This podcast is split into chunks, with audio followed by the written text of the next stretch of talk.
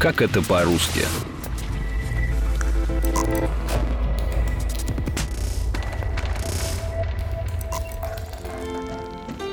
Пришел как-то раз затинщик к стрельцу и говорит, «Фомка, ты пищаль мою не видел?» А Фомка и отвечает, «Кажется, на третьем бою лежала». Поискали служивые люди, поискали, нет нигде пищали. Тогда пошли они к осадному голове. Может показаться, что сейчас я произнесла какую-то абракадабру. На самом деле это существующие, но устаревшие слова, которые использовали на Руси в XVI веке. Некоторые понятия вышли из обихода еще в веке XVIII, а вот другие использовали до совсем недавнего времени. Привет!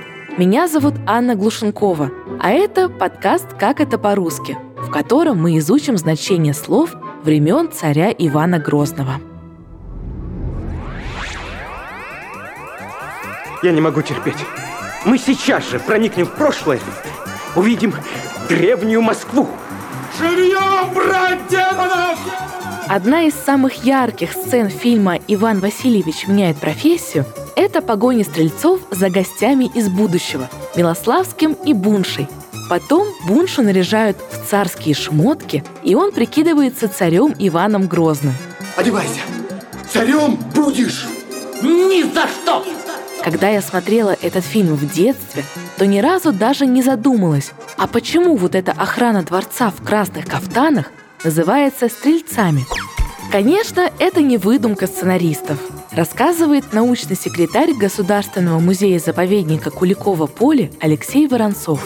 В общем, это устаревшая форма слова «стрелок». В 1550 году начинает означать категорию служилых людей, вооруженных огнестрельным оружием.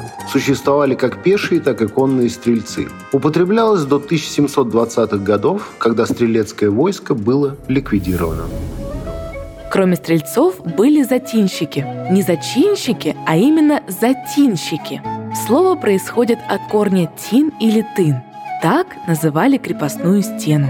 Затин, соответственно, это пространство за крепостной стеной. Задача затинщиков была стрелять из крепостных ружей, так называемых пищалей. Слово происходит от глагола «пищать» – «издавать звук». Употреблялось с конца XIV до XVIII века. Это общее наименование старинных русских артиллерийских орудий прицельной настильной стрельбы, в отличие от мортир, которые ведут навесной огонь, и ручного огнестрельного оружия – ружей. В XVI веке вдоль всей границы Руси были возведены остроги. Они защищали русские земли от вражеских набегов – Слово происходит от глагола «острый». В XVI-XVII веках употреблялось со значением «крепость», обнесенная чистоколом, ограждением из заостренных бревен. В XVIII-XIX веках острогами назывались тюрьмы.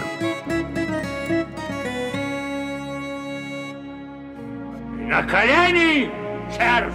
Но вернемся в XVI век – при каждом остроге обязательно был осадный голова и воевода. Считается, что термин «воевода» происходит от двух корней – «вой», то есть «воюющий», и «вод» от старославянского «ведущий», то есть буквально это военачальник. Осадный голова это должностное лицо при воеводе или самостоятельный начальник, который занимался подготовкой крепости к возможной осаде. Происходит от слов «осада» и «голова», то есть начальник. Он следил за исправностью укреплений, артиллерии, наличием боеприпасов, пороха, свинца, пушечных ядер и так далее. В его непосредственном подчинении находились пушкари, затинщики, воротники, казенные кузнецы и плотники. Слово «деньги» нам хорошо знакомо но в XVI веке значение было немного другим. Деньгой называли монету достоинством в половину копейки. Слово пошло от тюркского «тенге» – монета. Так, скидываю полтинник на все, что ей нравится. Берешь, бери, нет, разбегаемся. Полтинник – это 50 копеек? Она точно с Урала. 50 рублей. Ой, Сусаночка, Давай возьмем, не торгуюсь. Красавицы Кадикса замуж не хотят. Героиня фильма «Самая обаятельная и привлекательная» Надя Клюева решила приодеться. Она предположила, что полтинник – это 50 копеек. И была права. С 12 по 20 века Полтинником называли русскую монету в полрубля. Он так и расшифровывается. Половина. Со временем полтинником стали называть все, что связано с числом 50. Купюру в 50 рублей, возраст в 50 лет и даже 50-миллиметровый объектив фотоаппарата. Помимо полтинника, на Руси еще были алтын и гривенник – Гривенник – это название монеты в 10 копеек, производная от древнерусской денежной единицы гривна.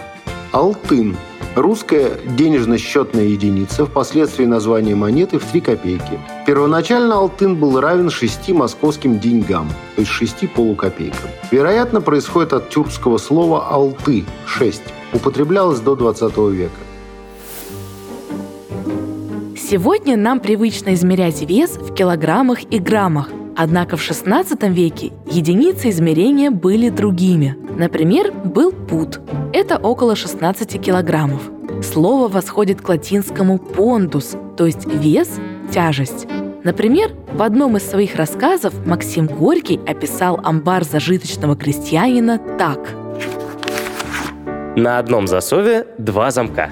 Один другого пудовий – под пудови имеется в виду тяжелей. Кстати, выражение «сто пудов», как считают лингвисты, тоже связано с тяжестью.